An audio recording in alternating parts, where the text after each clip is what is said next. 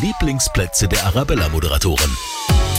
Gleich dreiviertel eins. Ja, was ist eigentlich Ihr Rückzugsort? Wo können Sie am besten relaxen, chillen, nachdenken? Wo verbringen Sie Ihre Auszeiten? Vielleicht an Ihrem Lieblingsplatz? Übrigens, solche Orte haben unsere Arabella-Moderatoren natürlich auch. Der von Steffi Schaller beispielsweise ist im Landkreis München. Hallo, ich bin Steffi Schaller. Ich bin Moderatorin und Redakteurin bei Radio Arabella.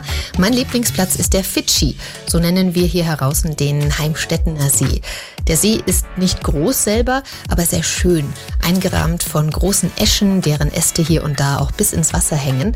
Rundherum führt ein schmaler Kiesweg, über den man joggen oder spazieren kann. Besonders gern gehe ich da an der Westseite entlang. Da stehen nämlich kleine Bänke, vor allem eine, die ist so ganz versteckt, fast schon eingewuchert.